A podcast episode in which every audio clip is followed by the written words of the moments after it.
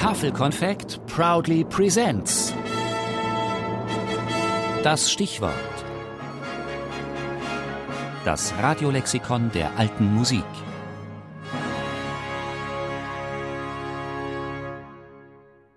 Dreißigjährige Krieg, der zentraler Religions- und Staatenkonflikt der europäischen Neuzeit.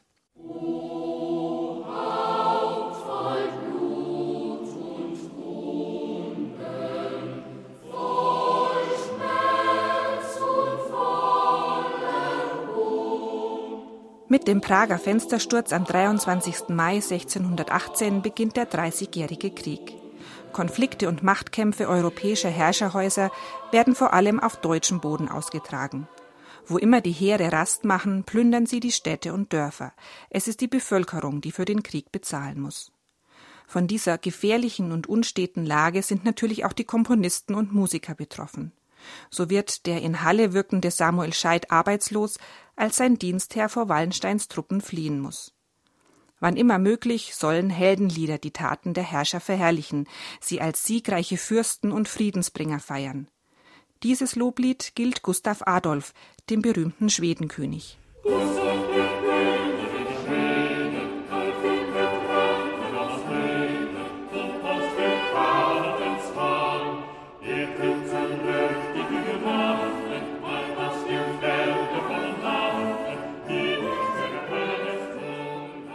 Die Herrscher bestellen Huldigungsgesänge.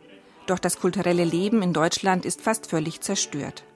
Heinrich Schütz, der bedeutendste Komponist dieser Zeit, schreibt selbst, dass die löbliche Musik von den anhaltenden gefährlichen Kriegsläuften in unserem lieben Vaterlande deutscher Nation nicht allein in großes Abnehmen geraten, sondern an manchem Ort ganz niedergeleget worden ist. Zwar war Heinrich Schütz Kapellmeister der damals führenden Hofkapelle in Dresden, doch auch er hatte sich zu bescheiden, vor allem an Musikern wurde gespart. Dennoch veröffentlichte Schütz sein Hauptwerk in der Zeit des Großen Krieges. Die Symphonie Sacre sind drei Bände voller Motetten und Konzerte für Sänger und Instrumentalisten über lateinische und deutsche Bibeltexte sowie über Kirchenlieddichtungen.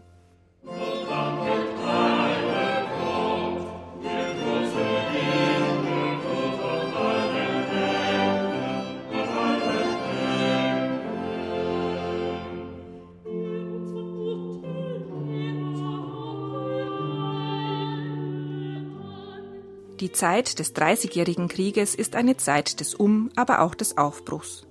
Zwei große Entwicklungen, 100 Jahre zuvor durch Martin Luther angestoßen, können sich zum Ende dieses Konfliktes etablieren. Die Kirchenteilung wird endgültig und die deutsche Sprache kulturfähig. Bedeutende deutschsprachige Kirchenlieder entstehen und kurz darauf der erste deutsche Roman.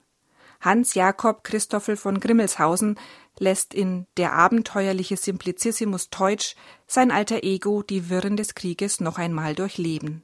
Die herrlichen Heldentaten wären höchlich zu rühmen, wenn sie nicht mit anderer Menschen Untergang und Schaden vollbracht worden wären. Was ist das aber für ein Lob, welches mit so vielem unschuldig vergossenem Menschenblut besudelt, und was ist das für ein Adel, der mit so vieler tausend anderer Menschen Verderben erobert und zu Wegen gebracht worden ist.